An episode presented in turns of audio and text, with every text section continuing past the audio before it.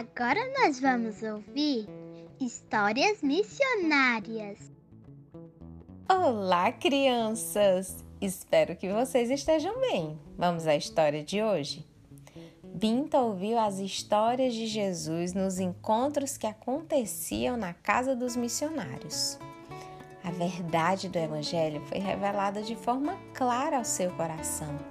Então, Binta decidiu ser uma seguidora fiel de Jesus. Contudo, toda sua família é muçulmana, então seguir Jesus nesse contexto não é fácil. Os seus irmãos mais velhos e os mais novos também, quando querem irritá-la, eles ficam a chamando de Maria, Maria. Ela deve manter sempre sua Bíblia escondida, senão seus familiares pegam e nunca mais devolvem. Ela já perdeu algumas Bíblias que desapareceram sem explicação. Certa vez ela ficou muito feliz ao ver o seu pai lendo escondido. Ela ouviu e saiu silenciosamente sem que ele percebesse. Um dos seus irmãos ficou louco, infelizmente, literalmente louco, quando ele estava ainda na universidade. As pessoas acreditam que certamente alguém lançou um feitiço que o deixou dessa forma. Ele anda sem destino, sujo e faminto pelas ruas do Senegal.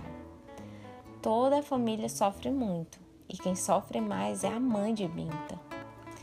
Mas sempre que ele volta para casa, ela ora por ele e ela o encoraja a seguir a Jesus, a crer em Jesus, que tem um poder que é muito maior, o que pode vencer esse feitiço.